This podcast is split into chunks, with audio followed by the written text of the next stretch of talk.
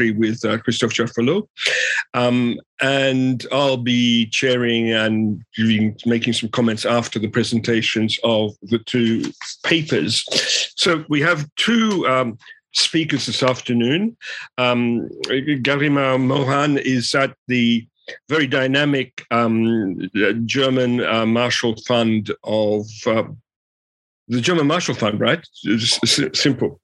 Um, who um, is a prolific writer of, of policy papers and and um, and and really stimulating a great discussion uh, on the transatlantic dimensions of the Indo-Pacific and of the uh, the US and the European approaches uh, to the Indo-Pacific. So um, Garima has a, a, PhD from the Free University of Berlin.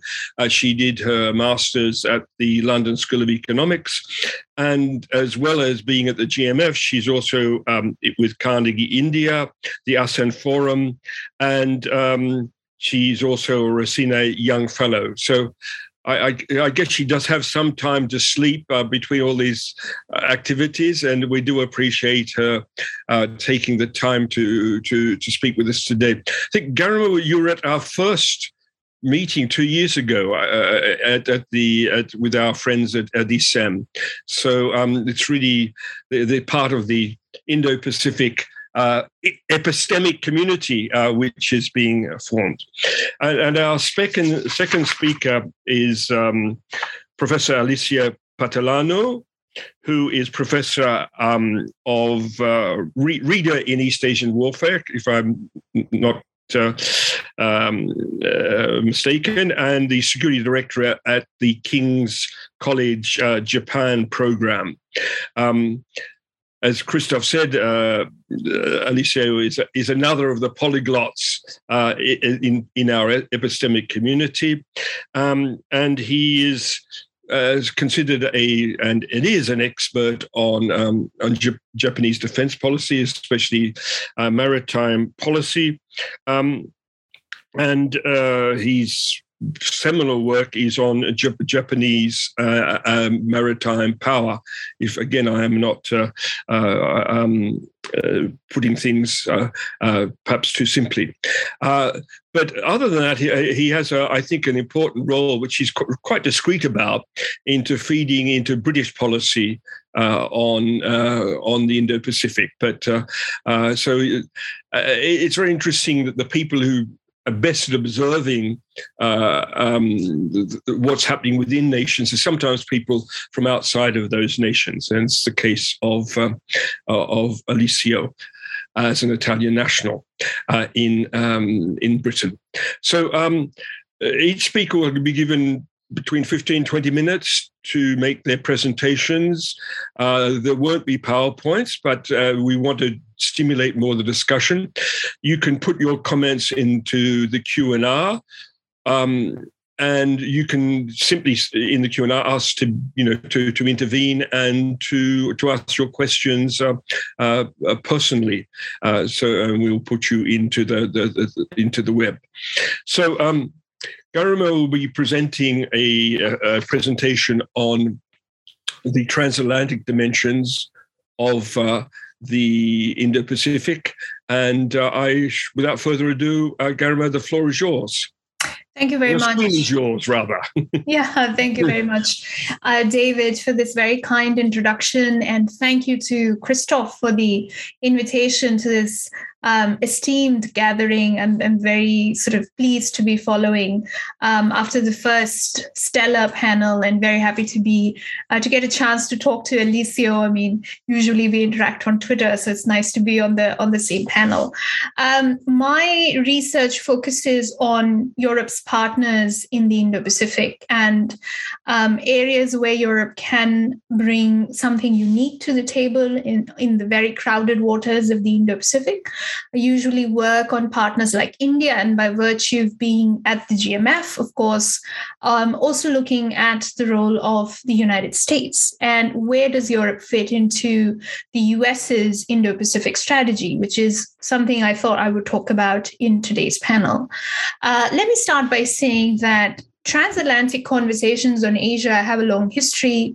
Uh, a lot of us here would know that there has been um, engagement with varying degrees of success. I wouldn't say it was always coordination when it comes to uh, matters related to Asia, but conversations have been happening you know we can see them in the early 2000s in the obama administration conversations around crises in myanmar or north korea etc um, so the so the distance between bridging the gap between the transatlantic and the indo-pacific there have been attempts to do that even though it spans a wide geography uh, transatlantic tensions and fissures under the trump administration created tensions for the broader partnership. And of course, this had an impact on the conversations around Indo Pacific as well.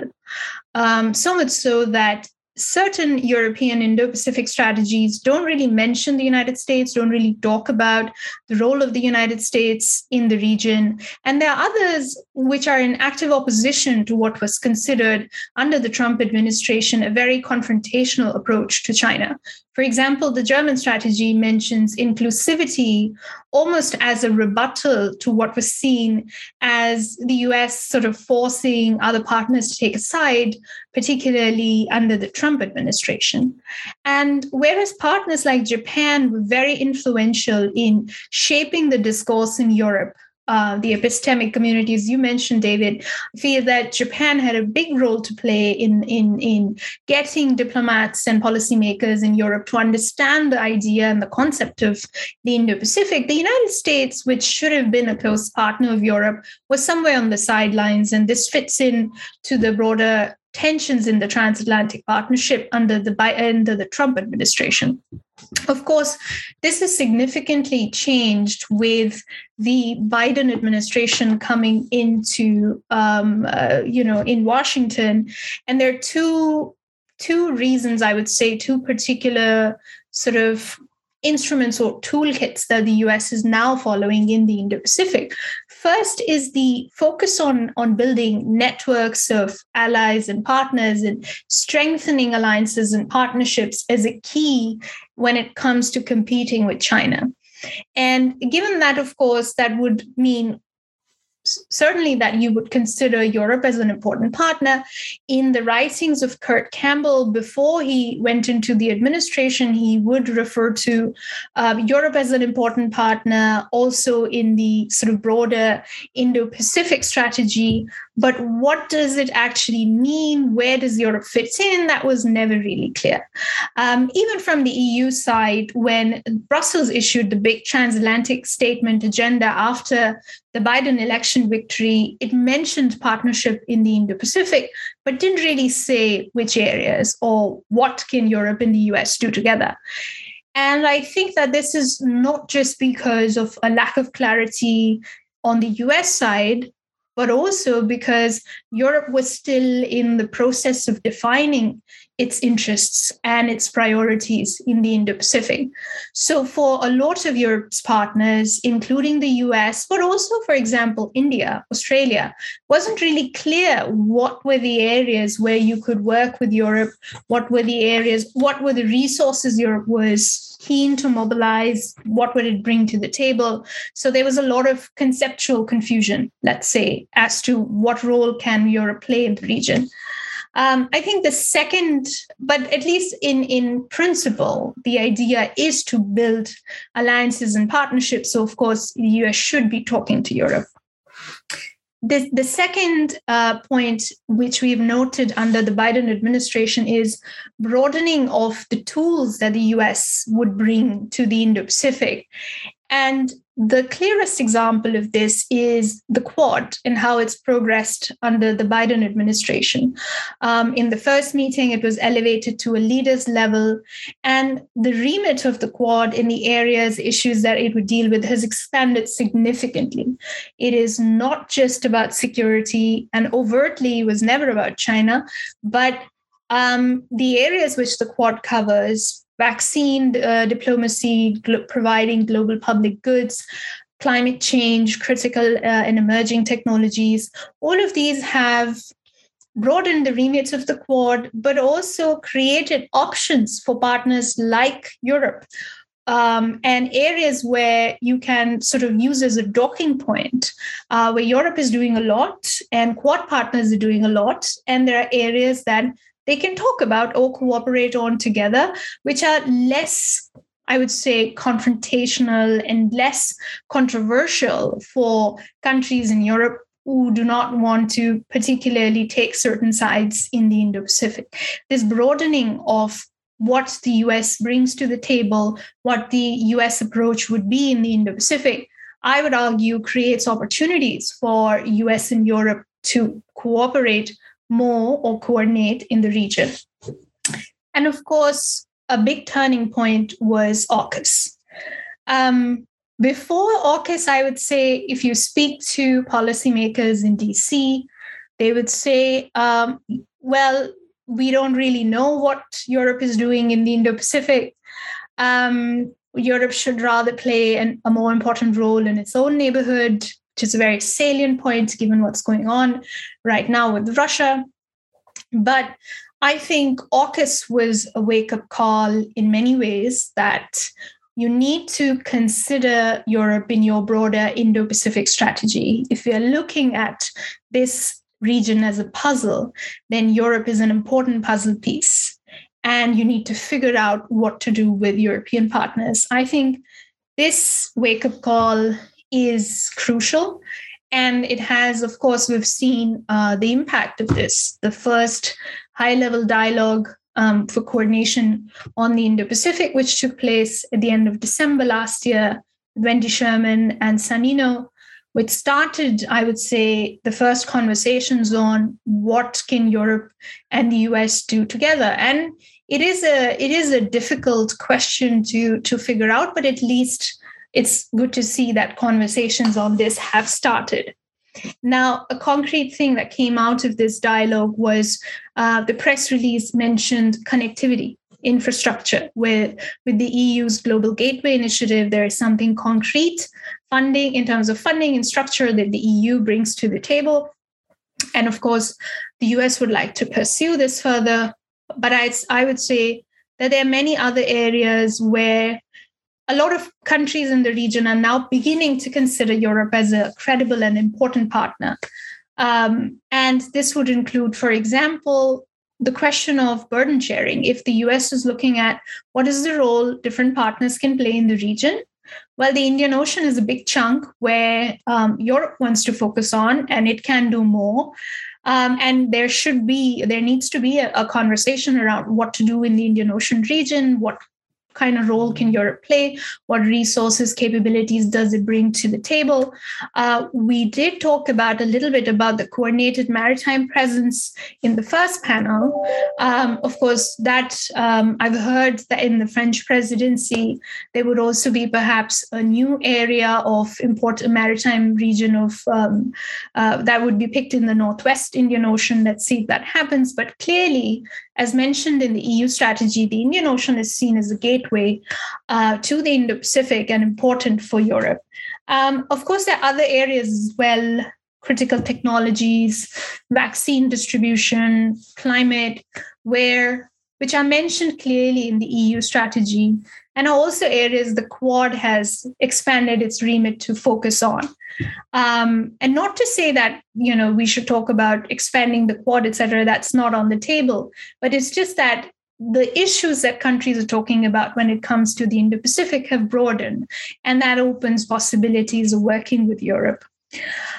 Um, I also have heard from policymakers in DC that the framing of the Indo-Pacific provides a more, a sort of an easier way of talking to Europeans um, because you can deal with a lot of China related challenges in a positive way, talking about public goods and talking about providing alternatives to investments capacity building etc without having to deal with the thornier questions of complete alignment on china related questions. Um, and i think that's you know that is something that other partners have pursued rather well with the us in the region.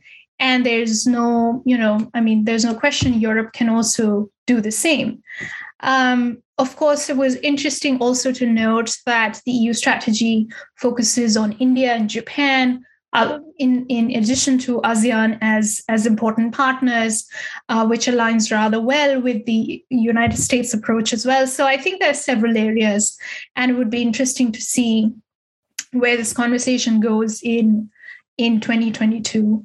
Um, yeah, I guess I'll stop here and then we can pick up on some of these points later on in the discussion. Thanks.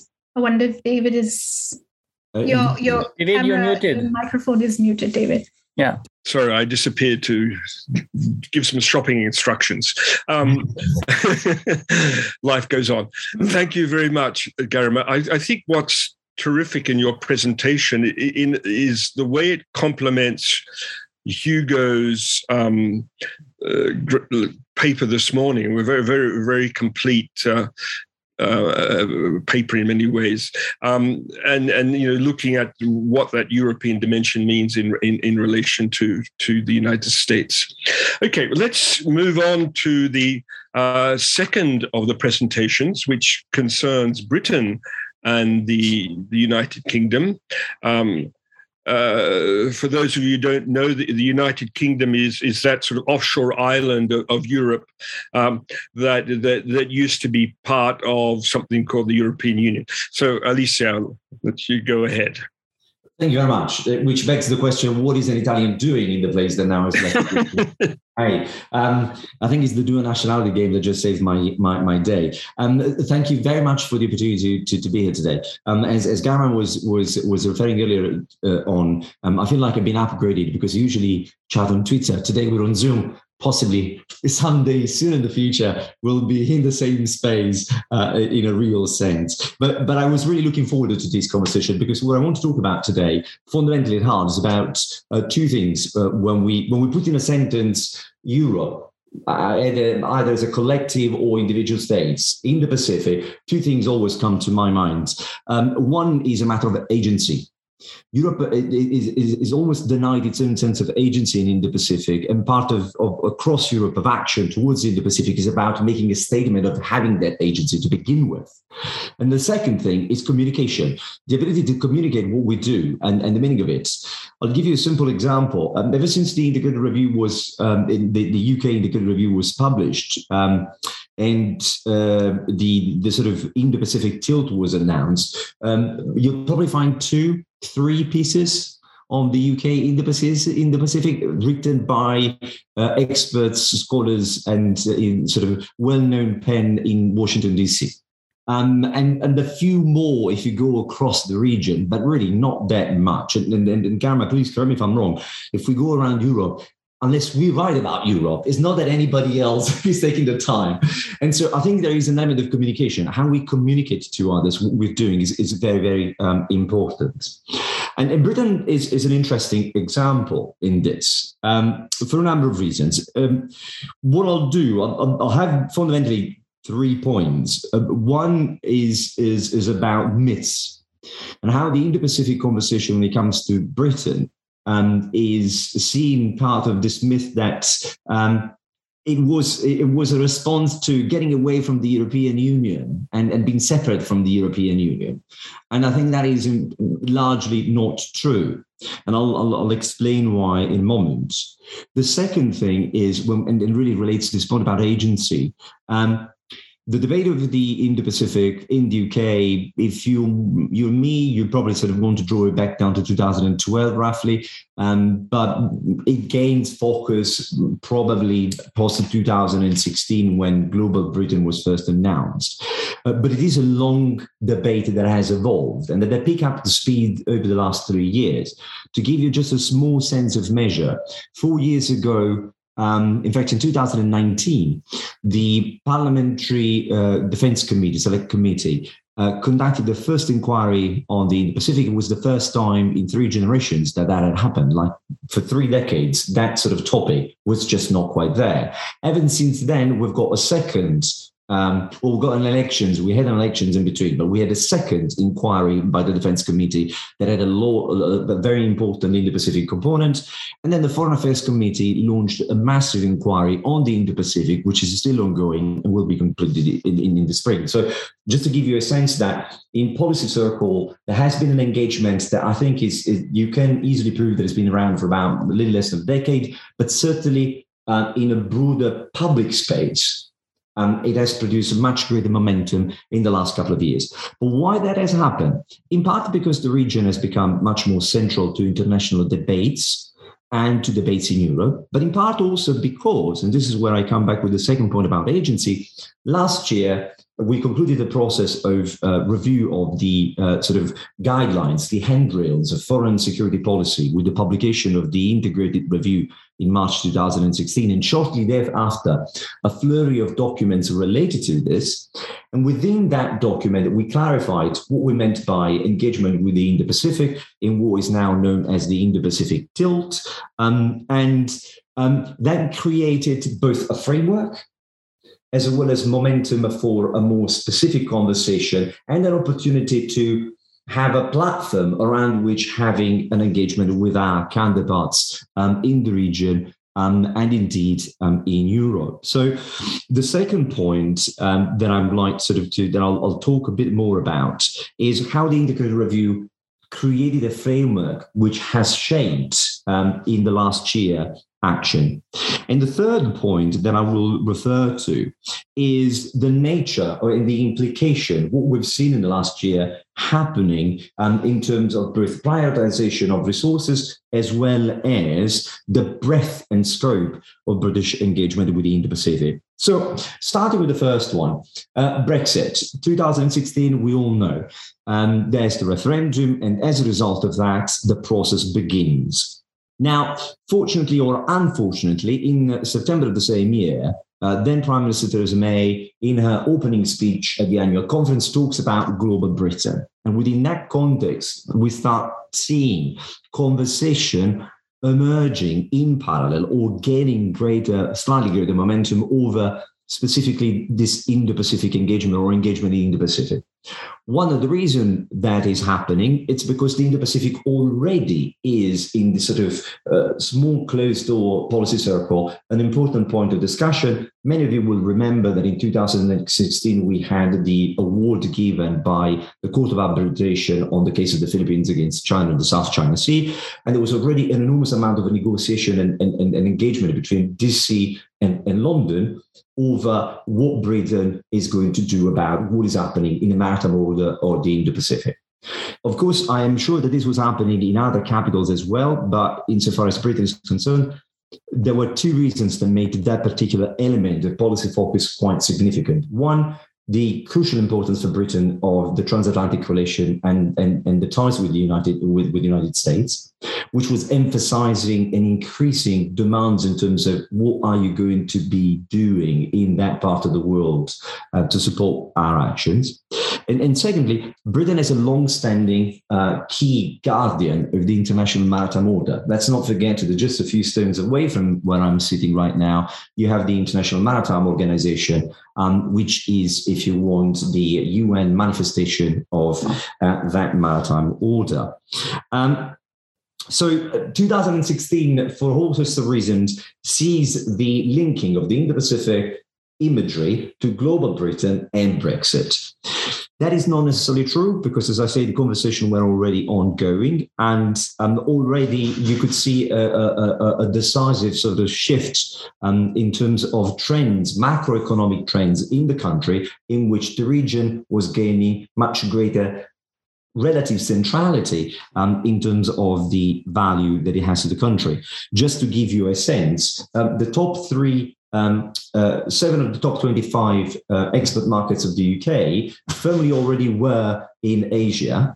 And at the same time, um, the top three of these markets combined together um, represented, in terms of, of, overall value of trade, uh, more than the UK second largest trade partner. Um, so this was already something that was starting to gain momentum on its own terms. Uh, but sort of uh, you have after 2016 that Brexit element did not create a debate, but accelerated and created an opportunity for a sharper focus on that dimension. Within two years, by 2018, Britain had come back from being a country that wasn't really mm, providing a lot of input into the um, Indo-Pacific, uh, particularly security conversation, um, to become probably the first European country to set a, a few important markers in that. HMS Sutherland, the first warship to deploy in early 2018, was the first non-American warship um, to start implementing the sanctions against uh, uh, North Korea in the ship-to-ship transfer control, together with the JMSDF. And shortly thereafter, HMS Albion in August of 2018 became the first uh, non-US uh, warship to conduct um, a challenge of excessive maritime claims um, in the South China Sea uh, uh, uh in Paracel Islands. And things continued, culminating in the 2021 deployment of the Carrier Strike Group in its maiden voyage, a point I'll come back to in a minute, and the forward stationing of two offshore patrol vessels uh, to the region. So Brexit was an accelerator, but certainly did not sort of invented that question for the British government. But really, and this is where my second point comes about, the integrated review as a process and as a product were absolutely essential. And this goes to a point that uh, Garima also was making that very often the problem with Europe is that we're not necessarily absolutely 100% clear on how we coordinate because within our own national space, we have debates over how to approach different pieces of the Indo Pacific equation. The integrated review, in many respects, kind of sorted that out for the UK, creating an order of priority and creating an, a, sort of an intellectual and a policy framework for things to be done.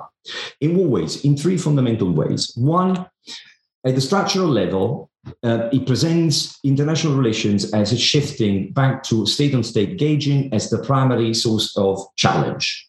And it identifies Russia as a present military threat. That seems to be aging quite well. Um, and, and, and, and China as a challenge, as a competitor, but bringing back that sort of like a, a, a, context among states, which was very important in the British context, considering that until that point, you have a main core of the conversation focused on um, uh, uh, non-state actors as the key sort of challenge uh, to the structure of international affairs. Number two, there is a link between that understanding of the structure of the um, uh, international uh, relations and the importance of linking prosperity and values back together. Prosperity is essential for the development of societies. And in that context, a particular emphasis is given to the role that digital connectivity will have to do with that. And against that, however, the link whereby prosperity and security come together is values. How do we and how do we promote prosperity um, is essential in how we develop as open societies. None of this is achievable in the context in which a state on state engaging has come back as the main feature of international relations, and actions of authoritarian states undermine that value element. Within that framework, I think the um, integrated review allowed the UK to start prioritizing the resources, identifying ways to uh, sort of approach engagement within the Pacific. And this goes to the, the, the, the sort of the third point that I had um, as, a, as, as a part of the broader sort of presentation. The implication of this, I think, should be presented as a context in which Britain has shaped and prioritized its engagement within the Pacific around three notions. One, there is non binary, It's not either with the US or with China. There isn't either we go bilateral or we go multilateral. There is actually a very non binary approach in the integrated review. Each different type of link will have its own space. And this goes back to the myth about moving away from Europe and going beyond Europe in that sense. Um, because some of the initiatives that have been nurtured ever since absolutely are not about pursuing on your own, but rather see when it is possible integrating with others. Just look at the composition of CSG. That is the best explanation. As a matter of fact, Britain has been the most European of all the European powers going that way because it's the only one that went there with the task group that actually had some other European partners and, of course, the USS Sullivans in it, right? So there is a point there. Building on the ties that exist from within NATO in Europe, you try to make something into that bigger picture. And I think that remains true as it was for CSG21. And I can completely see, particularly in terms of UK France relations and the depth and the scope of, of Franco um, uh, uh, uh, British relations, Britain and France having, despite the current tense political moment, a much great opportunity and indeed incentive to work together in that space. Um, the second point um, in this, it's partner centric. The integrated review made a big deal of it, and ever since then, because it is non binary, it is very much about partners. And again, working with partners in different ways to achieve different type of results. It is not a coincidence that at the same time that the UK started negotiations uh, uh, for um, the AUKUS uh, uh, uh, defense file, at the same time, the Foreign Office was dealing with the application, the successful application to CPTPP. And just a few months earlier, the FCDO had also celebrated the inclusion of the UK as an ASEAN dialogue partners status member. These are all elements that have been conducted at the same time. And indeed, um, even when it comes to the Quad, the other sort of multilateral framework, the UK has been very keen through India, through Australia, through Japan, through the United States to gain interest and to be sort of wherever possible be brought into the broader conversation if when and how Quad decides to widen its gauge to other elements. Centrality of the partners has been important and you can see this bilaterally, multilaterally, depending whether we're looking at uh, political forums, economic forums, and security forums. And that's the sort of the, the sort of side effect of this, and particularly in the integrated review the framework that links security, economics, and values together enabled also the United Kingdom to continue to pursue an agenda that is not just a security centric. And that's a big difference with the United States in that sense, in the Indo Pacific, but that actually that has it's multi layered and is trying to sort of link and connect the different elements together.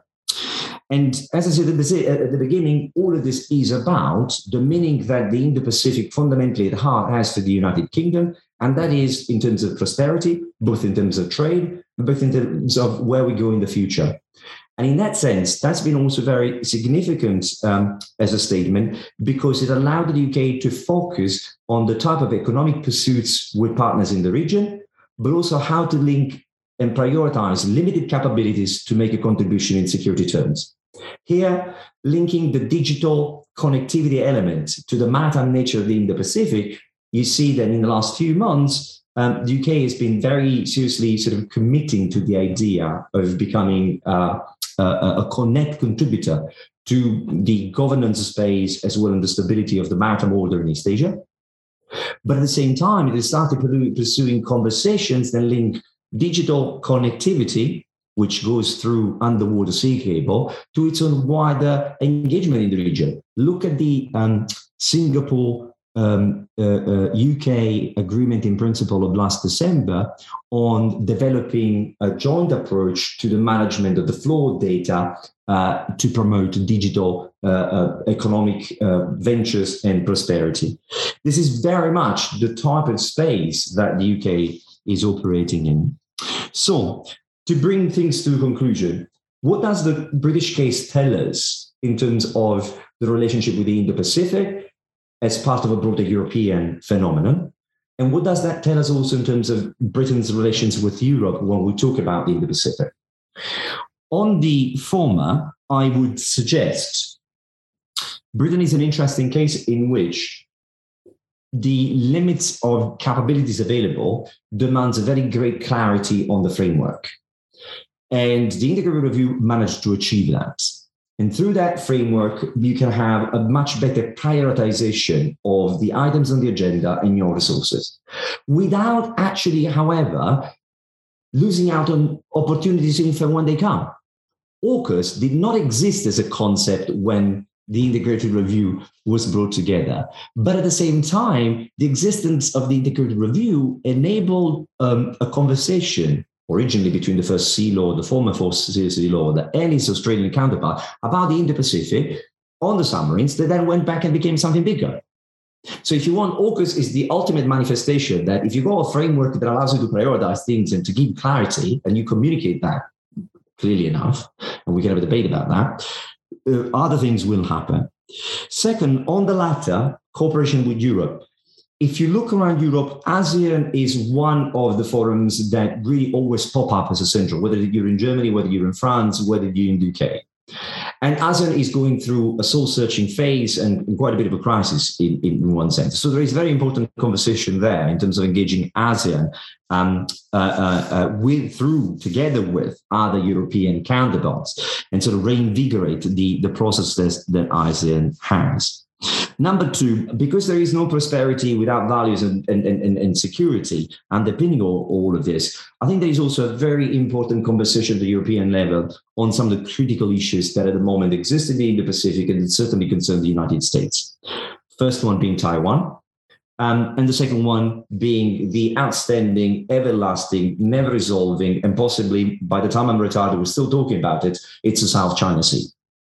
Um, and the broader sort of management of that space and and how that sort of uh, goes separate, if you want, and to what extent one should see it separate um, from the broader question of solving the, the maritime disputes.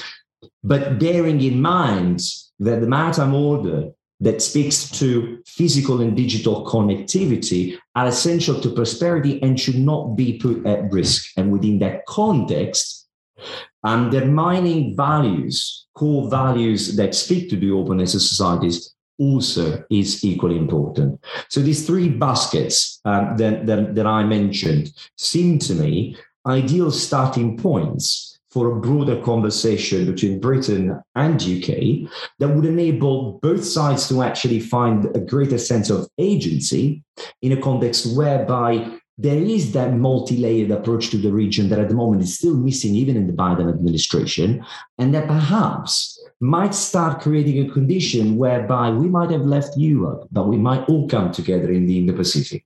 I'll stop it here. Thank you. Thank you very much for two uh, fascinating and, and, and very complete um, and uh, presentations, which in a sense do speak to to each other. Uh, we, we tend to think that all of these strategies are well thought out, and uh, you know, uh, and we we neglect the elements of spontaneity and simply the reactivity uh, of policymakers uh, to changing situations on the ground. So, in terms of reactivity, my question to you both is is not the greatest proponent uh, um, uh, and promoter of the Indo-Pacific uh, concept, um, Xi Jinping, President Xi Jinping.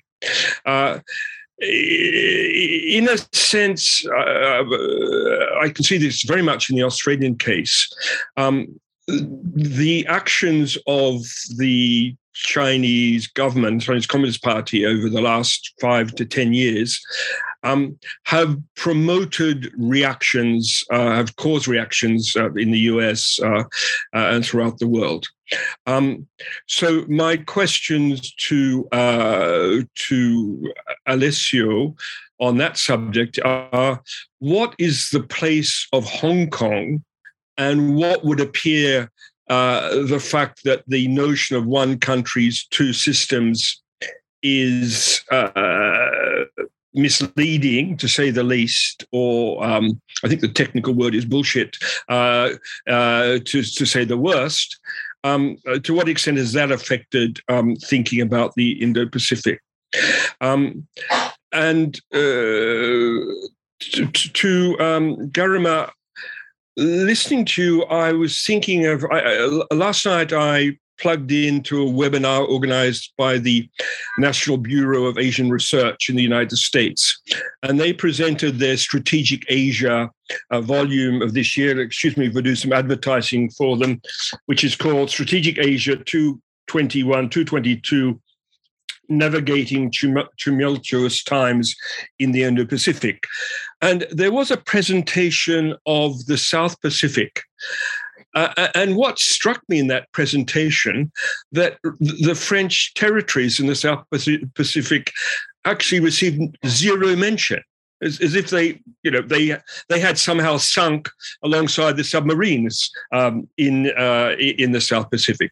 So, to what extent, from Washington, is the only European resident power, that is France, seen as a European power in Europe, but not as a European power in the Indo Pacific? Um, uh, that on the South Pacific, uh, Australia and New Zealand, to use the terms of a former Australian Prime Minister, are the deputy, deputy sheriffs. Uh, the sheriff is, is is, is the big brother in Washington, um, and uh, and you know the, the fact that you know there's New Caledonia and the Polynesia, French Polynesia seem seem to be neglected. So to what extent is the the, the, the American met, mental map of the Indo-Pacific, which tends to be more sort of about Northeast Asia, rather different than some other European mental maps of of the um, Asia Pacific.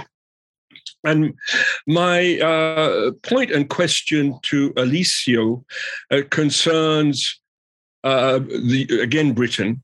Britain is not a resident European power in the Indo Pacific, but it is a resident European landlord.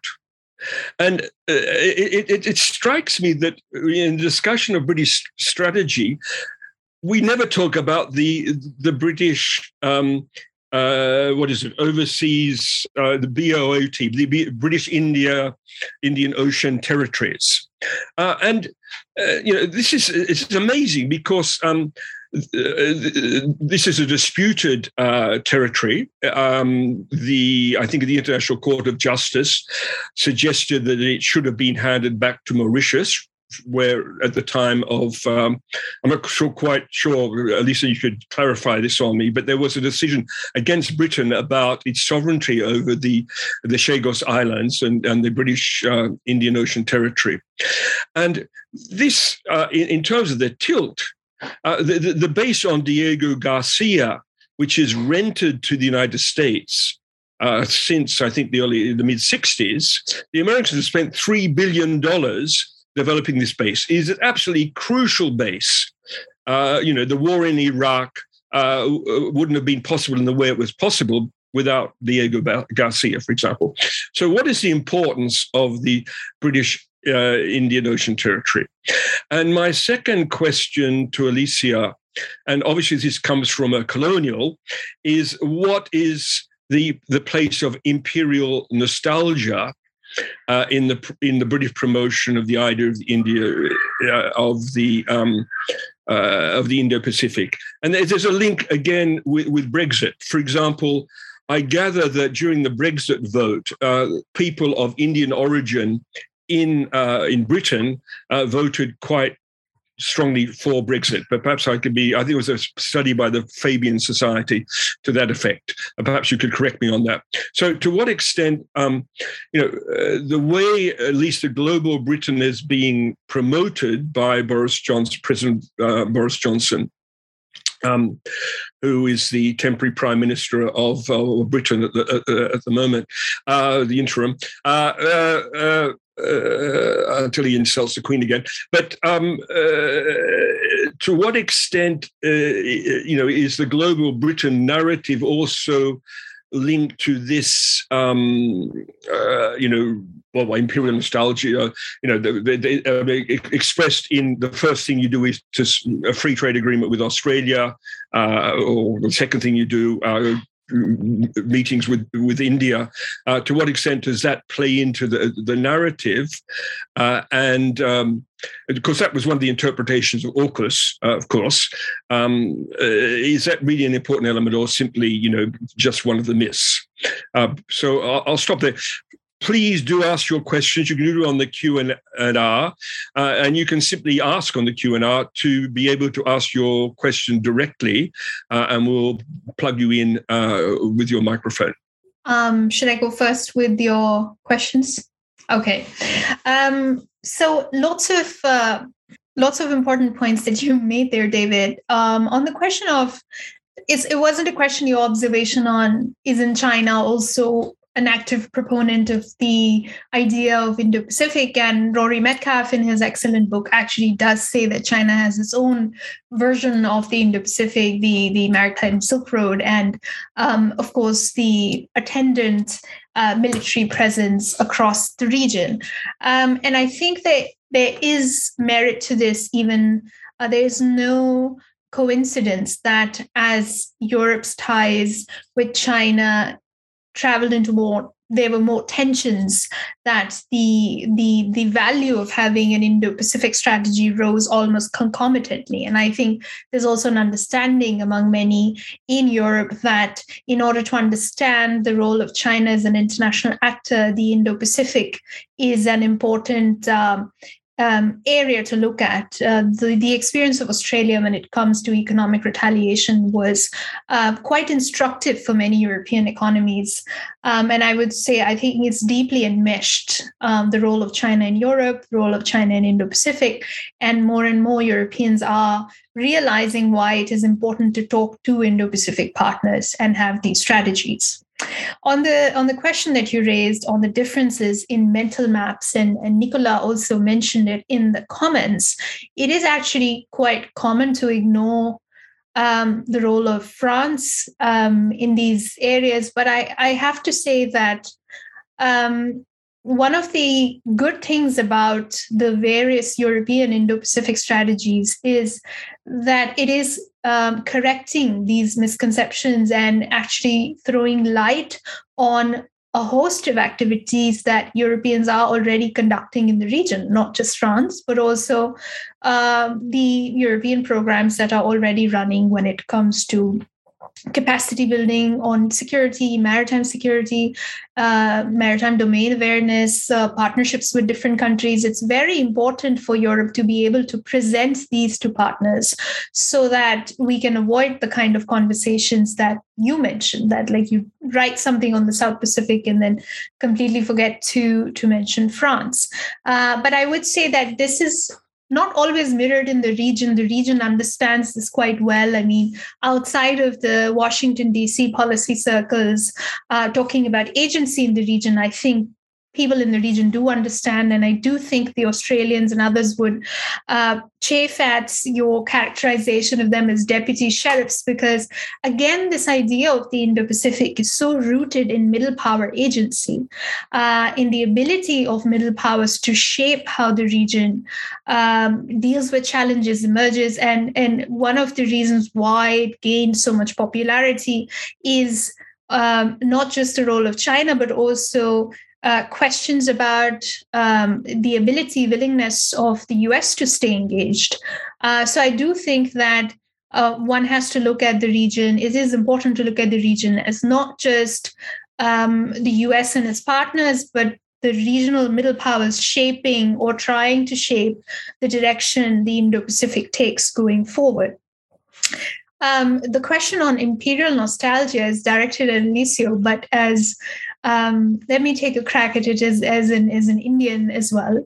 Um, I think countries like India would also not characterize their recent engagements with the UK as imperial nostalgia from the UK side, but actually as India wanting more partners. And um, the UK is present and is available to talk, and therefore reaching out to, to the UK as well. And I, I think um, it, it's an interesting question uh, many have raised about, you know, maritime powers returning and imperial legacy. What does it mean in the region? Um, the questions around Indian Ocean Islands, independence, etc. I think they're all enmeshed, and one cannot ignore the, the role of um, you know that that the imperial connections. But I don't think that countries in the region, particularly countries like India or even Indonesia and others, would they would rather see themselves as playing a vital role in the region and European powers being non-resident or being secondary actors, uh, certainly not net security providers. And, and I think the, the question of agency has, has really shifted um, in the region. Thanks.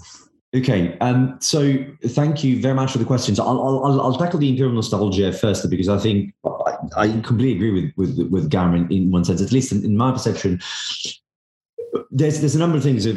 So imperial nostalgia it depends how you frame it right because imperial nostalgia i think it's an apt characterization of a, a domestic if you want debate in the uk um, concerning um, a particular component of conservative political landscape um, in the way they've argued the taking control back and bringing sort of the country back into an international rule of significance, blah, blah, blah. That's that's one bit. And we all have conservative politicians in any country. So I, I don't think I want to dwell too much on that because frankly their impact on the broader sort of uh, agenda has been minimum and, and Brexit really was not fought on the on the question of regaining uh, uh, sort of global prominence um, through formal imperial links. Um, certainly not in that sense. Whether communities, particular minority communities, voted one way or another, it could be explained in a number of different ways. I was in France. I was living in France in 2001 when Chirac uh, went for the presidential election, and I remember the coverage on the television that all the second and third generations living in the south uh, eastern part of France were all voting far right because they didn't want any more um, immigrants or any more connections in that sense. So you know, the domestic political connections I think um, um, it, it's a different point. But in, if we talk of imperial legacy, and that's why I really like the way Garima was framing this, as opposed to imperial nostalgia, then the conversation becomes really interesting. Because, uh, and this is true for France, it's true for the UK, and certainly uh, if you look at the UK, just look at the, um, the, the, the soft power connection or the soft networks, right? The educational elements, our universities, the links that we have with South Asia and other parts that are still part of the Commonwealth is absolutely remarkable. If anything, when it comes to India, the remarkable thing was that the political ties were lagging behind everything else. I mean, it was just remarkable to a point that when you have the summit between uh, Modi and Johnson earlier on last year, and we have the 2030 uh, uh, uh, Uh, uh, uh, roadmap, strategic roadmap, it's like, why haven't we done this for such a long period of time? I mean, yeah, we've been talking about doing something together for a long time. And it turns out, you know, half of the people in the room went to the same schools. That's the sort of thing that we're talking about. That, that's legacy more than, than, than nostalgia. It's just something that you can't really take away eh, in that sense. So that's one element. But specifically, when it comes to, okay, let's empirically ground this into the conversation that we're having about foreign security policy. Why I think nostalgia is not the right format. Because if you frame it like that, then you miss out on things like the Five Power defense arrangements, which is one of the coolest agreements that you have on the planet because it's not an alliance. It doesn't force anybody to do anything other than promptly communicate with each other in case of a crisis. But it creates lasting soft tissue of political and military connectivity. And you've seen it this year with the commitment that all the partners, all the five members, decided to have to have a, a, a larger exercise for the uh, 50 years anniversary, but also the minor level of expectation that if there's a crisis that any one of them is going to be involved into in their own corner of the world, but I mean particularly sort of in the Indo-Pacific space, the other members will knock the door, pick up the phone, and say, Hey, what's up? Is everything okay? So, in that sense, and it's interesting because there's been a lot of talk and a lot of enthusiasm since the integrated review was publicated or was published to, to do more with FPDA because of the very flexible nature that the agreement has to begin with. So uh, if we if we if we present it in two different ways as a, as a legacy as opposed to nostalgia then we, we we create i think a better space for this conversation. And in legacy you've got the positive elements that we talked about but you also the negative element which is like every time in this country you have a conversation about okay what do we do now? It's like whoa let's check. Are we going to offend someone if we do this? There is an enormous amount of awareness. I'll give you one example and i have written i mean there is there is written evidence that i have provided both in parliament um, to um, uh, interactions with government. Um, MOD, for reasons that it's too complicated to explain, for longer than I can remember, until a couple of years ago, they would go around naturally say like, "Oh, what are we going to do about the Far East?" And I can see that among people participating, there's Bill Hayton, and I don't want to sort of single him out, but me and him have been going around begging people to stop using that because there is all sorts of reasons why it's wrong, but literally in policy terms, if you're looking at defense and security engagement using that term, and eventually we won that battle, there is a shift towards stopping using, and the way using Indo-Pacific replace that much better. So there is positive a and negatives, and, and I think it's more about legacy, managing legacy than, than, than nostalgia. Now, specifically, Hong Kong, what a great question. Because Hong Kong is the sort of thing that um, prompted what I would characterize um, as the role that China that has had in changes in two connected but separate spaces. One is domestic politics and debate about China and Indo Pacific. In that domestic political debate, particularly around parliament. As, and the other space is the impact of China on national policy. The two are not necessarily the same. They, as I said, they are interconnected, but I think it's important that we keep them also, we explore them independently. Why?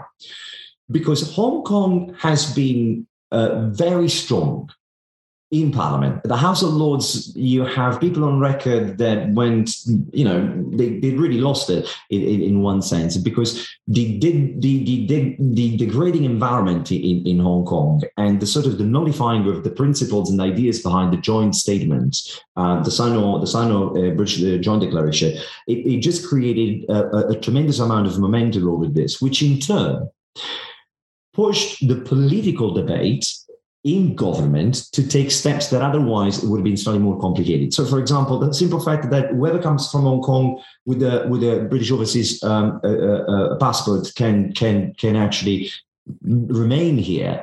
That's been a, a significant, if you want, exercise in shifting the political debate, but also demanding the government to become better equipped at providing specific policies this is not that shitting like, oh, we don't like China anymore. No, within that space, what can we specifically do to present our discontent with the state of affairs and help people that are asking us to do so. So Hong Kong has been absolutely incredible in that sense.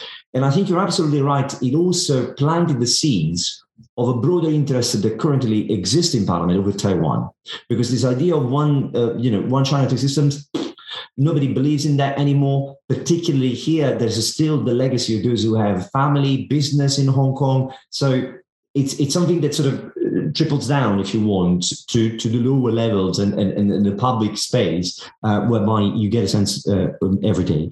On the British overseas uh, territories, it is just not just Indian Ocean. We've got also stuff in, in, in the Pacific Ocean. Um, I love the thing about the landlord. I actually that is a really cool way to put it. Um, which is true. Um, I think there is a challenge that is about if you are standing up for uh, values about the stability of the maritime order, rule of law, and other bits and bobs, you have to be very careful because the Chinese can always, which they do pretty much regularly, point at you as like, yeah, sure, sure, let, us talk about Chagos Islands. At which point, at which point you you kind of like, okay, well, not really. Now, uh, the, the, the key point there is that the actions taken in the last two years, past two years, the Chagos Islands were done by the uh, the General Assembly and in a broader context of the political, if you want, space of the UN, not a legal one. The UK has submitted all the various pieces of paperwork to support its legal case whenever it was asked upon. It refuses to get into um, uh, uh, the legal negotiation over the islands with Mauritius, as it is in its right to do. Uh, but having said so, if you want I agree with the fundamental point that implicit in your question that that remains a weakness that over time will have to be addressed one way or another. This links to the political point of your question, which is hang on a second, it isn't just about the British sovereignty, it's also about the big American base. um, I think depending on how it, you know, regardless of how it swings, the Americans will eventually find a solution uh, so as not to either have to relinquish the uh, the base, or perhaps to find an alternative solution. What I would say is that at the moment, I don't think we, we're quite there yet. However, your question raises the bigger, if you want, context about the fact that when we link overseas territories or presence to imperial legacy, then you've got places that we don't rarely talk about. Because yes, the UK is not a resident power like France is, But at the same time, we do have the largest army presence in Southeast Asia through our base in Brunei. And we do have space in Singapore um, through the long-standing arrangements with the Singaporean government, which are bound to change in some specific technical terms. Um, they come kind of like have always created a soft, long-standing continuity uh, for as, as minimal as it is in terms of uh, uh, where the UK stands, but also forced the UK to think differently, particularly in the process running up to the integrated review, on what a more persistent engagement could be based on. And you're absolutely right. The UK is coming at this question. We are not France. We cannot count on our territorial presence in the region. How can we have a persistent form of engagement without that element of residency? And, and it's been interesting how important that awareness has played into how the integrated review process sort of came, came together. Uwe. Thank you. I think uh, Christophe wanted to, uh, to, to, make a point. and may ask some questions. I uh, just wanted to add on your um, your comments on uh, Britain's soft power uh, related to the imperial legacy. You neglected to um, to mention the greatest contribution of the British Empire to the well-being of mankind, uh, which is the game of cricket. Um, uh, but with that ridiculous comment, uh, I'll the Uber coordinator has a question to ask. Thank you. Many thanks to uh, to both of you. That was really terribly stimulating. And I'd like to ask a, a couple of questions to to each of you, and, and, I, will begin with uh, Garima's um, presentation. I'd like to get back to, next, to, to last month meeting between uh, the delegations um, of the EU, uh, Stefano Sannino uh, met uh, um, Wendy Sherman and um, and and other uh, State Departments um, officials for a first, uh, as it was said at that time, high level uh, consultation on the Indo-Pacific, um, uh, as you know, and, and, as you said what I found interesting in the final communique was the reassertion, the fact that they reasserted the ASEAN centrality in their policies of the Indo Pacific. Something we find on the EU side, uh, it is there in the official document uh, that was released uh, last year. It was also there in the German document that was released uh, also last year. Um, do the US look at the ASEAN centrality the same way? When, when they mention this, uh, what do they mean? Uh, in fact, we can ask the question for the Europeans as well, but uh, uh, and you can respond for both. Really, uh, that's that's an issue. But do these countries, the US um, and, and, the European countries, uh, prioritize the same um, Southeast Asian partners? To whom do they speak when they speak to ASEAN ASEAN leaders? You know, what is the mechanism? If if you can open this black box, because we keep repeating the centrality of ASEAN, blah blah blah, and and we want to know how that works, uh, and we'll return to that tomorrow, of course, because Delphine and and Eric uh, will present um, their views, but from the uh, ASEAN point of view. So if we can look at it from the Westerners' point of view. It's also very interesting. And, and also uh, another question, is this meeting, was this meeting talking about AUKUS? Have they mentioned this bone of contention? And, and is it bound to be a regular rendezvous? Do, will, will the US and, and the EU uh, leaders meet and speak every year about the Indo-Pacific? Uh, I have no idea of what, what are the plans.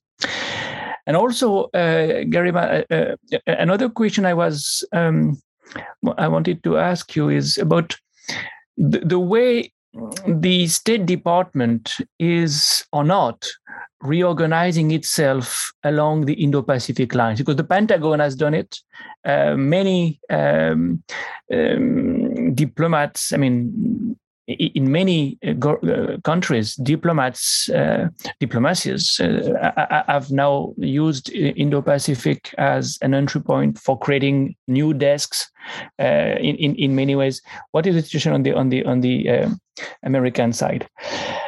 Alessio, I, am very tempted to, to to ask a question that is parallel to the question um, um, Hugo raised this morning. Uh, Hugo told us this morning um, Australia and France will have to talk to each other again about the Indo Pacific uh, soon. Uh, we don't know how soon, but soon.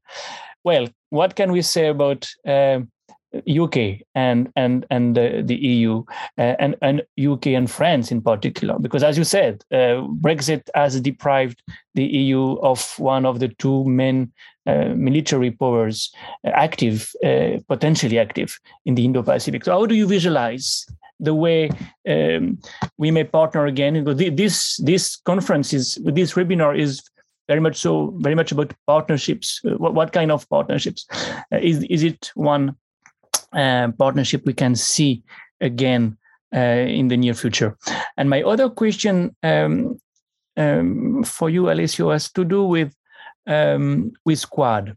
Is UK interested in being part of a Quad Plus format, or is the fact that it's already there with two of the main uh, pillars of Quad in the AUKUS format sufficient? Uh, how do they compare these two um, minilaterals um, and and um, and and and I'm back to the ASEAN for my last question because that's something you alluded to. I, I found it, I found interesting to hear from you that uh, you see the ASEAN in such a crisis that it's a problem probably for us. Uh, if you can elaborate on that, but that's really a question um, you, you, you may not address if you do not feel like. Um, what what what do we make of it? Uh, and that takes us back to to, to ASEAN uh, again. Thank you. Uh, perhaps I, if I could add a question from one of the participants. Um, uh, the UK has left the EU, but before that, how critical has the UK been in framing the EU strategy towards China? What are other member states considered as UK's internal uh, or close circle on, on, China policy? That's a question for Alessio. Uh, if I just make a comment before Garima replies on the ASEAN question, um, anecdotally, and we had a presentation actually at Sciences Po, this was years ago during the Obama administration, by uh, Anne Marie Slaughter, uh, who ran the policy um, unit for the State Department. In the first, I think the only quadrilateral um, foreign policy or whatever development review ever done by the State Department. And what was important in that document is that the US talked about the need to relate uh, regionally uh, with ASEAN. And I think at that point, I'm not confirm if they appointed an ambassador to ASEAN as the, the EU has an ambassador to, to ASEAN based in Jakarta. Um, but that's so if, if, you'd like to, perhaps, um, shall we go in, the, well, Garima first, yes. Please. Yeah, thank you. Thanks, Christophe. I think this uh, question of ASEAN centrality opening that black box, I would ask the countries who use the term if they can try and open the black box for us. That would be very interesting and useful. Um, no two ASEAN centrality mentions are the same. Uh, the Quad countries, of course, use this to allay fears in ASEAN of being left behind when the Quad was created. But Australia, for example, has a very different engagement with ASEAN and Indonesia and other countries than, say, India and then the United States. And what you alluded to is very true the difference between how the EU sees ASEAN centrality and how the US sees it. It's very different. For the EU, the ASEAN is almost always the first point of docking in when it talks about the Indo-Pacific, um, because of what was mentioned also in the in the first panel, the um, ability or, or sort of at the EU is at ease talking to ASEAN because it seems like they're at least first you know regional integration or regional organization that sort of looks like and can talk to the EU. Um, and I think for the for the United States, it's very different. It's more bilateral. It's more about conversations with Singapore and others, um, and and less so. I mean, the amount of diplomatic attention paid to ASEAN in the group overall is very little in, in the US, and for the EU, it's almost the other way around. So it is certainly not the same. The two do not prioritize the same partners. What's more important and more interesting as a question for me is. Um, and I think Christian Wagner also mentioned it in the first panel. Will these regional organizations continue to play an important role how would you how would they be balanced by the mini laterals that are coming up? How much uh, diplomatic and bureaucratic attention would these mini laterals take? Uh, what would it take away from organizations? And does it make sense for for the EU to continue its work as it has been, uh, feeling comfortable with secretariats and and organi- organizational formats, and then being thrown completely off by something like the Quad and and coalitions and trilaterals? Uh, France has been quite adept at managing this, and it is a shame that the France India Australia trilateral that was that had come together after much grief and was finally working um, is not meeting anymore. And I really hope, as Hugo mentioned, that the repairs will be done on the France Australia partnership sooner rather than later, and these formats um, can be revived again. On the, e, uh, the EU US high level dialogue on the Indo Pacific, was AUKUS mentioned? I am sure it was, but I'm sure it did not derail the conversation because, as we saw, the conversation was very much focused on concrete areas where the US and EU could focus on when it comes to the Indo Pacific.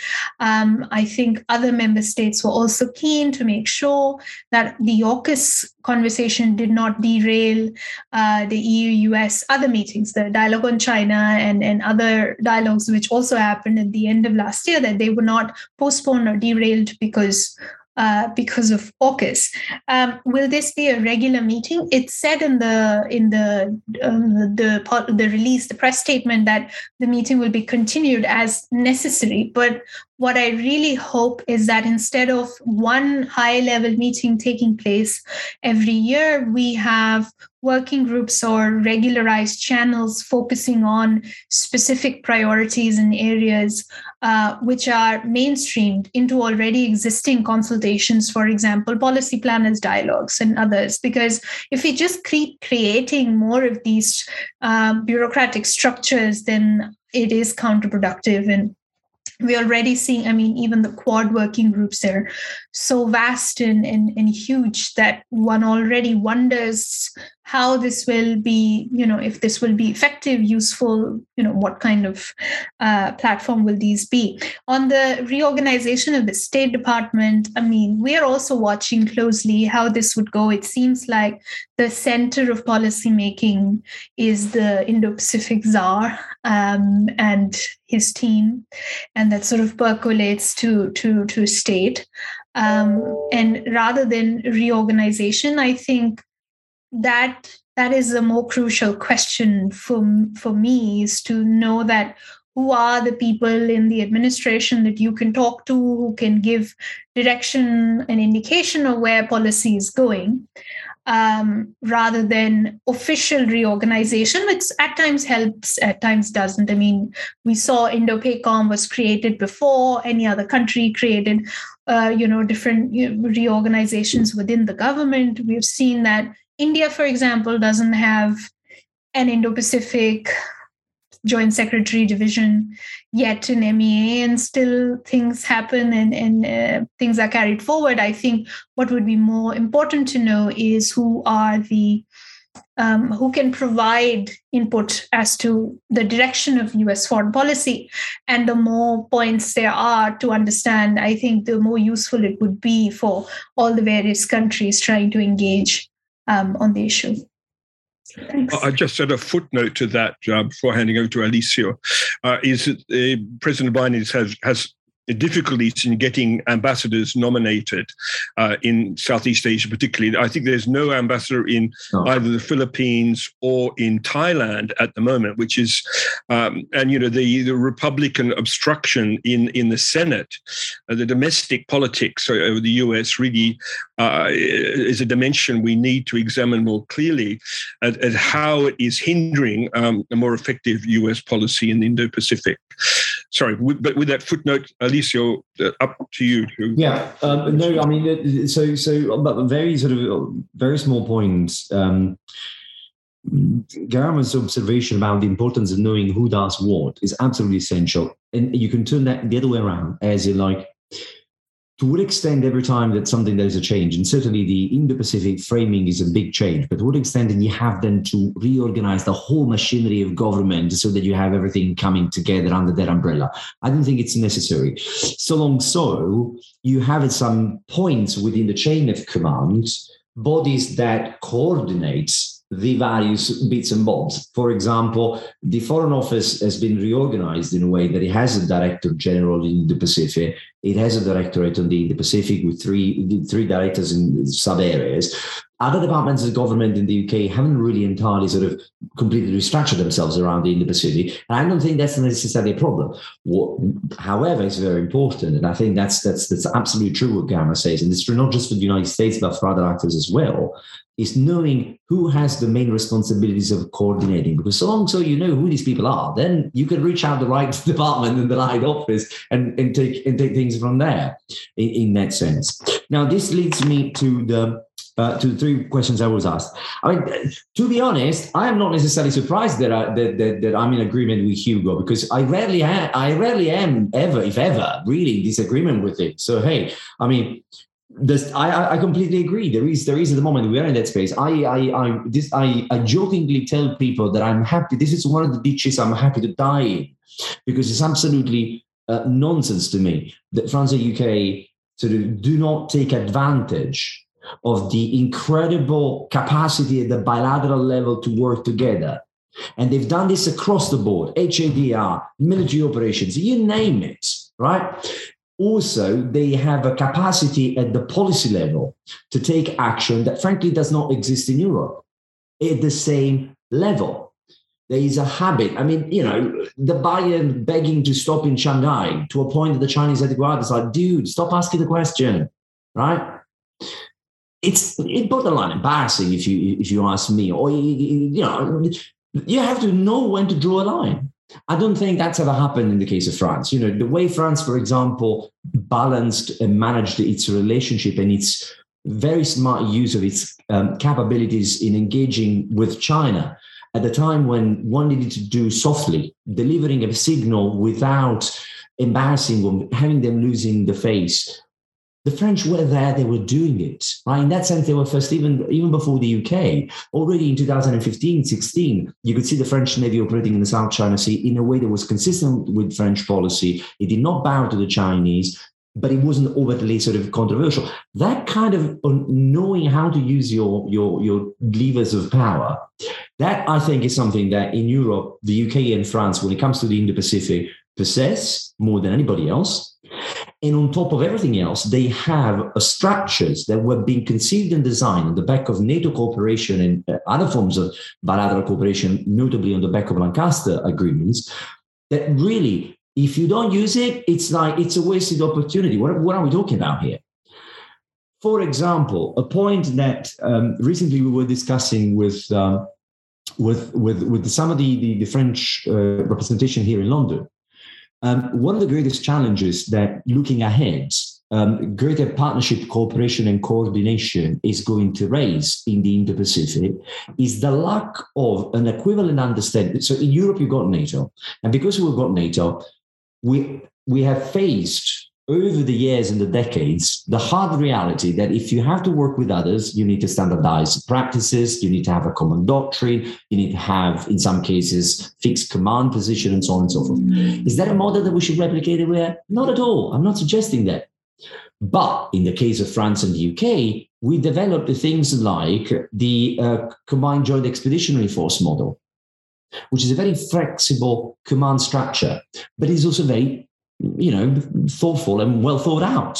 So, in the case of smaller bilateral cooperation, particularly France and UK, we've asked in the past, we've had to address important questions that in the Indo Pacific, different actors are asking. And all they know is what the Americans tell them in response. That is part of the conversation that genuinely we can make a contribution, partly because we've got credential. We've gone to places, we've done stuff, it works.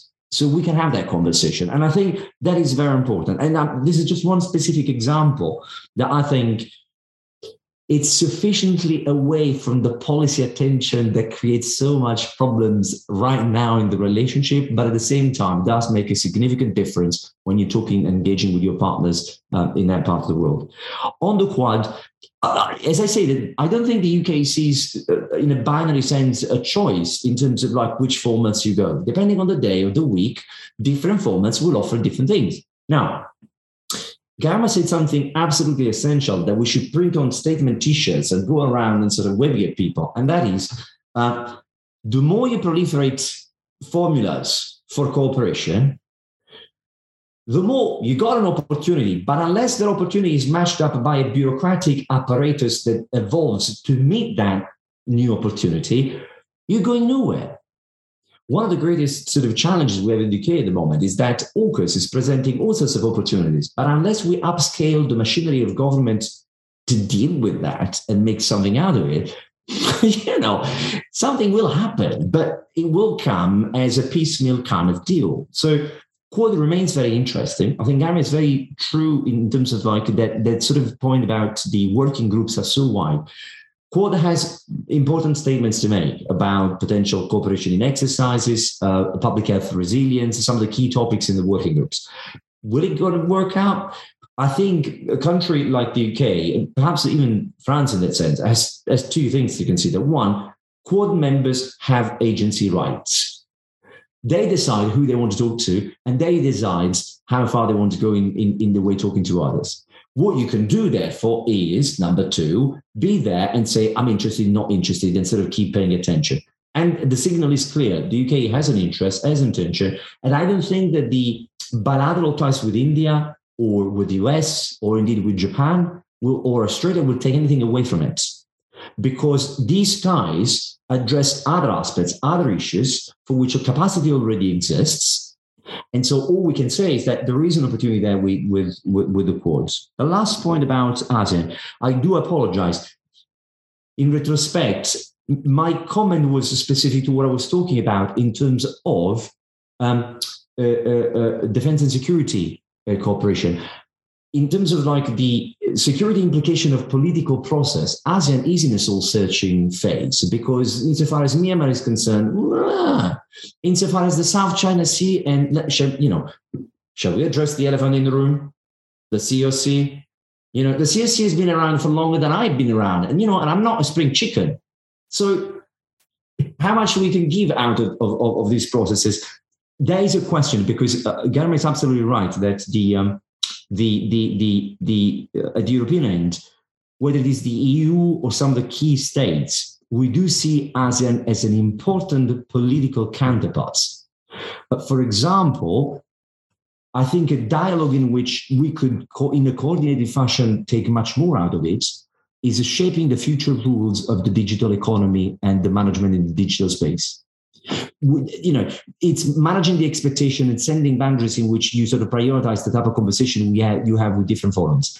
ASEAN is at the heart of a part of the world in which digitalization of economic prosperity is going to be central in shaping of societies. If we want to have a conversation with them on the openness of economies and societies, this is the space and this is the opportunity to have with, with us. Not talking about, you know, security, hard security stuff, because as I say, the COC is one of those sad examples. Of, mm-hmm, mm-hmm. It's probably going to happen at some point, but I would probably long retire by then. Uber. We have Garima, Garima has raised her hand. Uh, oh, okay, sorry. Yeah, sorry. I wanted to talk a little bit about the quad. Um, I think the the question about joining or working closely with the quad is a bit of a moot point because these countries are together because they share a very specific threat assessment of China and are willing to take certain risks. and i don't know if other countries are want you know they would want to put themselves in this position uh, but i think what is a very important question to figure out for all the actors that are interested in the Indo Pacific is how do we make sure that we do not duplicate efforts, that we do not, one program doesn't undercut the other program. Uh, everybody is talking about infrastructure. There's the Blue Dot Network, US, Japan, Australia. There's the EU Global Gateway. There's the infrastructure working group in the Quad what does that mean? We're just duplicating our efforts and, and wasting time and resources. I think what would be interesting to figure out is how do we speak to each other and make sure that our programs, projects, approaches are coordinated um, rather than joining or seeking membership of groups which are not sort of, I mean, the membership is not official anyway. Uh, it's coalitions, and that's why I thought the idea of track 1.5 trilaterals was very interesting, and the role that research organizations played in this was good because this was often an, a venue to discuss and share and, and talk about various ongoing projects uh, that could serve as a mechanism of coordination, um, which so often lacks in official bureaucratic channels, even now. Um, and I think rather than focusing on the question of membership and who can join and Quad Plus, etc., I think the bigger question is how do we make sure that we don't bypass each other or you know you know have no idea of how to pool resources there's also the g7 conversations there's so much so so many of these overlapping circles and i mean i don't have a solution but this is a problem before I make, uh, I think Henry Rees ha- has has a question. I'm not sure if he can put his microphone on. Otherwise, I'll read it out. I just want to make a correction for Alessio. You may not be a spring chicken, Alessio, but you're definitely an autumn chicken. So um, we appreciate that. Um, uh, can, can I just make this point about um, about ASEAN? I think there are different European approaches towards ASEAN. Uh, anecdotally, I'm, I'm struck by the German investment in Jakarta. Uh, the Germans with the EU are one of the major financiers of the ASEAN Secretariat, but they, in a sense, they leverage uh, being in Jakarta for the ASEAN Secretariat uh, with to strengthen their bilateral relations with Indonesia. And I think one of the unfortunate consequences of this obsession with ASEAN centrality and ASEAN as a whole is the neglect of Europe, uh, of of Indonesia. I mean, it, it you know, the, the, sorry to to recite once again, but the world's largest Muslim country, you know, the third largest democracy in the world, and and yet, uh, except for some commercial interest, um, often neglected by by the European Union. I think that this year, the French presidency and the Indonesian presidency of the WTO, not the WTO, that's what I'm saying, the G20. Uh, is, is is really a crucial moment where we should uh, be, and this is something where a transatlantic relationship can play a part, is uh, you know the strength of the bilateral relations with with Indonesia. Uh, Henry Rees, do you want to ask your question, or shall I read it out? You know, I don't think you have a microphone. Okay. Um, uh, the, the question is, um, you know, given the biggest economic downturn by 300 years, perhaps an exaggeration, but um, is sending a half-commissioned aircraft carrier, uh, the Queen Elizabeth II. It's a, the question somewhat provocative, with its security fleet not quite complete, uh, and you have to borrow uh, F. Um, 35s from the United States. Uh, is this really going to impress the PRC? Um, uh, so um, uh, this raises more the, the question about um, more, perhaps more generally, about you know uh, security activity in the Indo-Pacific and the place of NATO. Um, uh, I noticed yesterday colleagues in Louvain organized a meeting on NATO and China. Um, what should be the place uh, of you know EU's putative strategic autonomy in the Indo-Pacific in relation to NATO and, and, and in security terms in the Indo Pacific? That's a question to you both. Alice, you should take it first. Yeah, I think I think I think that was more like a, a pointed question at me. Um, right. So uh, the question raises two fundamental issues. One is is credibility, and the other one is is the future of war. Really, what we expect the future, the character of war to to evolve and to look like couple of um, small points um, since the, the, the, question was a little bit cheeky, so I'll be cheeky myself. Um, the, the, the, the carrier actually was fully commissioned. Um, um, perhaps what you're referring to was um, initial stage of capability or full uh, uh, stage of capability, and it had completed all certification, so it was it was it's a full to go. And in fact, before going to the Indo-Pacific, you know, it runs a bomb mission um, in Syria, um, just um, as a as a as a man thing. And as a naval historian, I don't think I've ever seen a, a, a fleet complete ever. I mean, fleets are always moving targets that are changing because of technology, because of, of, of, of, sunrise, sunset capabilities, as people call it these days.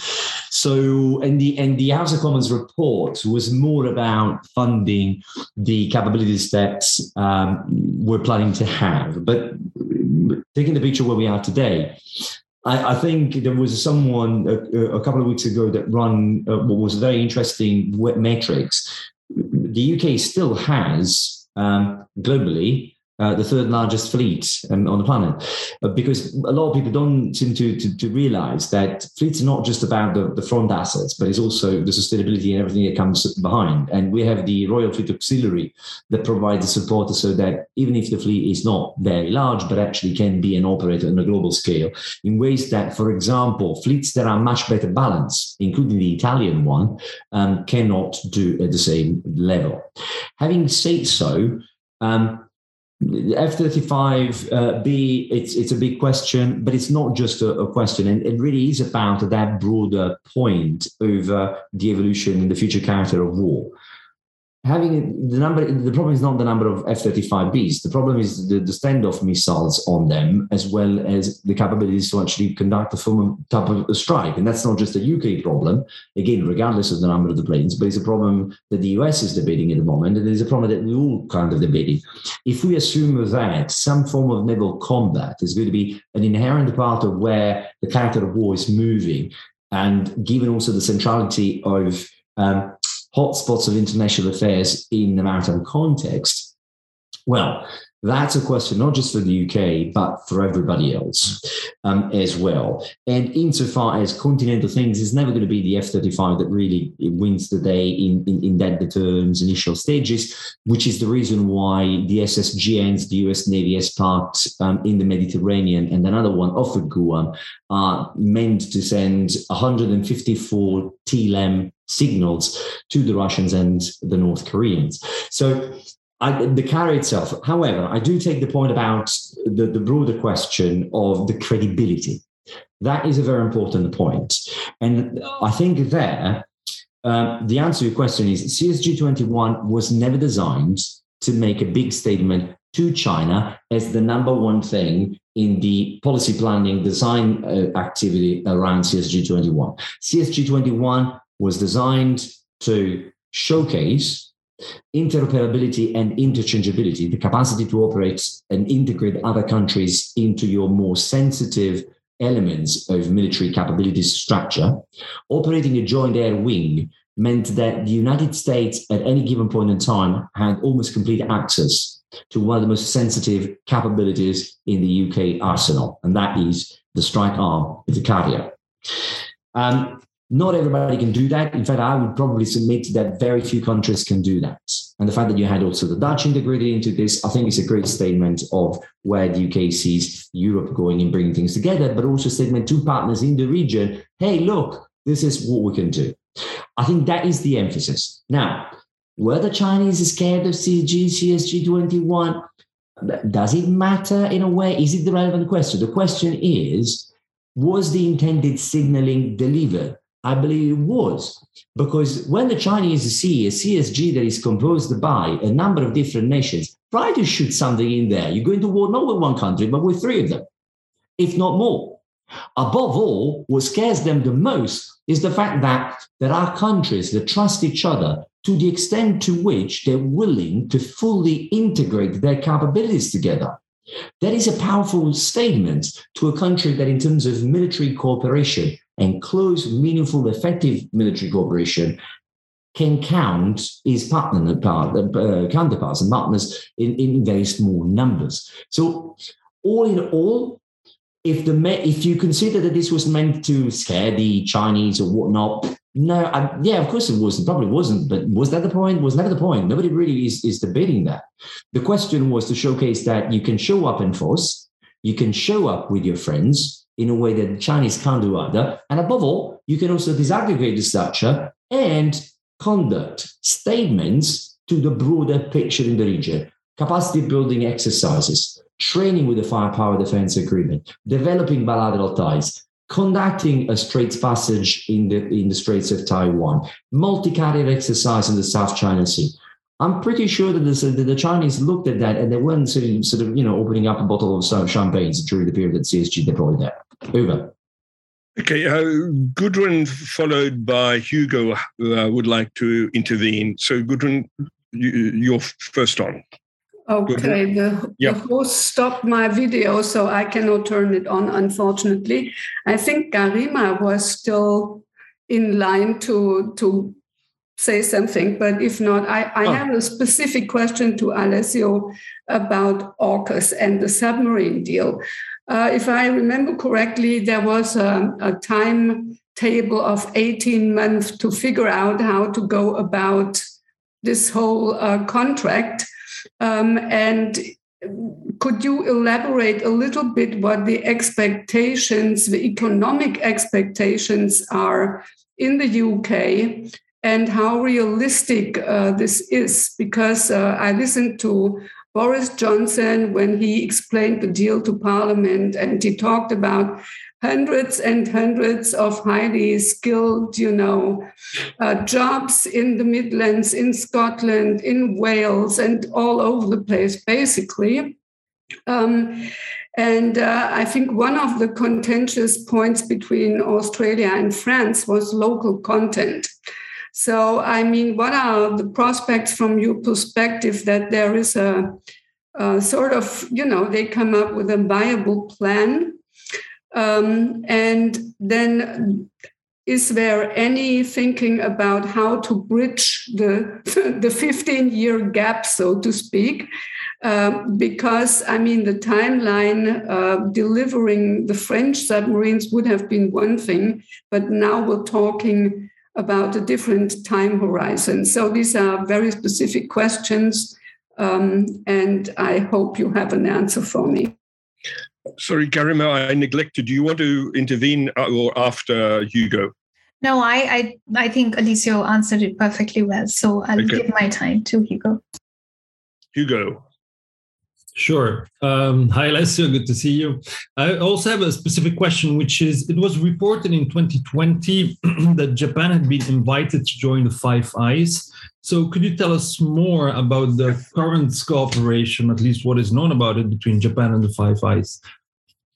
I'll take the the first question first. Um, Gudrun, like you, um, you know, in, in, some respects, we're all waiting on, on the wait and see kind of, of, of element of the story. Um, perhaps three points.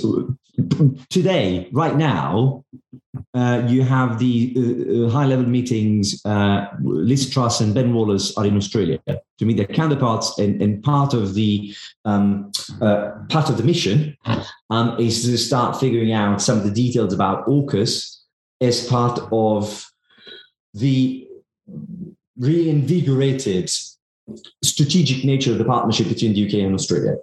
So I would expect, and we are around about six months mark and I know that there is um, a, a, an AUKUS team uh, that sits in the National Security Secretariat that has been working tirelessly on the subject. Um, so I would, as, a first point, I would say over the next few days, I, th- I, would be surprised if we didn't see some more information emerging about the first details on, as far as the UK and Australia are concerned, right? Um, where the submarine deal is starting to materialize in practical initiatives. The second point um, is about the 18 months uh, timeline and Johnson reporting to Parliament. The 18 timeline really, I think, was about setting an agenda at the end of which you come up with the items that you are prioritizing in the short terms that need to start get going, like working groups on particular aspects of uh, uh, the, the, the, other point you mentioned on um, capability gap or nuclear transfer, the management of the waste materials and the compliance with the uh, um, uh, uh, um, nuclear agency requirements. So in 18 months' time, I would not expect everything to be sorted out, but in fact, some of the very first stages of the things that need to be thought about as soon as possible in order to get this thing going. Insofar as Boris Johnson reporting to Parliament, in a classic sort of Johnsonian fashion, half of it was very true, half of it, mm, perhaps not so much. It is true that in terms of whatever end of the deal comes to the UK, and I'll, I'll, I'll express my personal opinion on, this point in a minute. Um, already, British defense industry, under the, the last couple of years, there has been an emphasis on distributing contracts and development of capabilities across the country. And that's part of the leveling up agenda that the government has. And it's very much about domestic politics. So it will always go to parliament when it comes to a subject like this and talk about how there's a, rivet that is done somewhere as opposed to a big piece of engine a Rolls Royce is making somewhere else, right? So our current uh, surface combatants and, and, nuclear subs employ people, it is true, across the four corners of, of the Union, uh, one way or another. Although Scotland remained perhaps the, insofar as nuclear submarines production, uh, the biggest thing. But all I'm saying is that on your specific point of, of the 18 months uh, timeline and Johnson's reporting, you've got the leveling up agenda to consider and the fact that it, you shouldn't be misled by the idea that in 18 months' time they'll come up with a, a perfect timetable that tells you, minute, you know, year by year what's going to be achieved by when. I think it's going to be much less ambitious and very much about the next five minutes. Well, five years, probably. Uh, uh, uh Alessio, I, am shocked. I'm absolutely shocked to hear that Boris Johnson may not be totally telling the truth. Right? Um, I know. I know. I know. I mean, we should have a, a beer in my garden. okay. Um, we uh, we have five more minutes. Um, oh, okay. There are no further questions uh, I can see on, on the, the, the, chat box of a general nature. Can I simply say on the submarine deal that two days after AUKUS was announced, uh, the British uh, uh, uh, Treasury, anyway, the Defense Department rather announced two contracts, uh, one with Rolls Royce, another with another, for developing the new generation of of um, uh, of, of, British uh, attack sub nuclear powered attack submarines. Um, yeah. And certainly the British timeline would seem to correspond to the timeline of 2040 for the Australians. But that, you know, may not, how one can interpret that is, uh, is another question. David, there is an even more important point to that. Um, manning and and and the type of, of, of, capabilities that you need. And the United States will certainly be involved into this. And I'm sure that sensors, some of the actual weaponry and other bits and bobs. But when it comes to the design of the piece of kit, inevitably Australia and the UK have something in common and they, they don't share with the United States the subs will have to be manned by a smaller crew and they'll have to deliver lots of capabilities for a longer period of time. So I, I, I think you are absolutely right that the, the unspoken goal here is to link the next generation of attack subs in the UK on the back of what is likely to be a conversation about Australian next generation, which in terms of basic specs is much closer to what the UK would probably want to have anyway which links to the last point that that um, Gudrun um, raised. What do you do in the meantime? Tony Abbott was in town in December, and he made a very important point, which I think is certainly is going to be considered, and that is already, for those who are not familiar, already there is a strong proximity between the Royal Navy Submarine Service and the Royal Navy one. And for a very long time, you've got officers moving between the two navies. There is a, there is a, a particularly in the submarine community. Now, nothing says that decommissioning sums going through a, a, a, life lease extension program could not be given to Australia to start plugging the gap and building up what is going to be a necessary force. Because Australia, simply put, if you start today, you're going to barely have two fully trained crews and a career path by the time you get the first submarine of yours. So, you know, these things are not generated overnight. And and I, I and, and, Tony Abbott came really quite strong in town, talking about this this option. I don't think it's an option that is to be trans, you know, to, to, to be neglected, and certainly speaks also to what the US could do in that sense, right? So that's a space to watch. And because of the Five Eyes community, it makes also easier to share sensitive information. Last minute to answer Hugo, and then I'll, I'll, I'll stop so that the camera can, can come in on this as well. But the yes, Five Eyes in Japan. It's been a conversation for quite some time. I think there is a strong pull, particularly the parliamentary level. You see, the chair of the Foreign Affairs Committee is very committed to it. I testified in Parliament that I think there is no reason why not to make it happen. And in Japan, there is certainly strong, you know, people like Taro Kono has been sort of very keen on that. Is it going to happen? I think at the moment we will sort of look at it in a different way. Uh, Japan has structural issues in terms of having a national security clearance and, and, legal framework that would enable the country to fully join Five Eyes. However, on more specific matters, which is what is being debated at the moment, specifically cyber, uh, uh, space information, anything that in particular would allow for better coordination for activities in the Pacific, or broader issues like cyberspace, I think these are spaces where specifically you'll see the conversation between Japan and the members of the Five Eyes going towards a direction that would allow Japan to have some sort of a special status in the Five Eyes community. But where you are today and where Japan needs to be to, to be part of Five Eyes, I, I think there is still quite a bit of a gap to go in that sense. Okay, I think we should stop there. Just as a footnote, uh, the Tony Abbott that Alessio referred to is a, a, former Australian Prime Minister who I think is a, a, a trade envoy. Um, and at the, as his time as Prime Minister, he actually wanted to buy Japanese submarines. Um, uh, before the contract was was signed with the French, so um, plus plus c'est la même chose. Uh, on that, uh, particular note, let's be uh, end this session thanking all of the speakers. Christophe, do you want to add something? Uh, we'll have a 10 minute pause before uh, we have the keynote speaker by uh, the newly appointed French ambassador to the Indo Pacific. So um, uh, we'll have uh, 10 minutes break, stretch your legs, save your screen, and we'll be back in 10 minutes. Yeah, we reassemble at uh, 4.30 Paris time. Thank you, both of you, um, Garima and Alessio. That was a terrific session again. And thank you, David, of course. See you in 10 minutes. Thank you.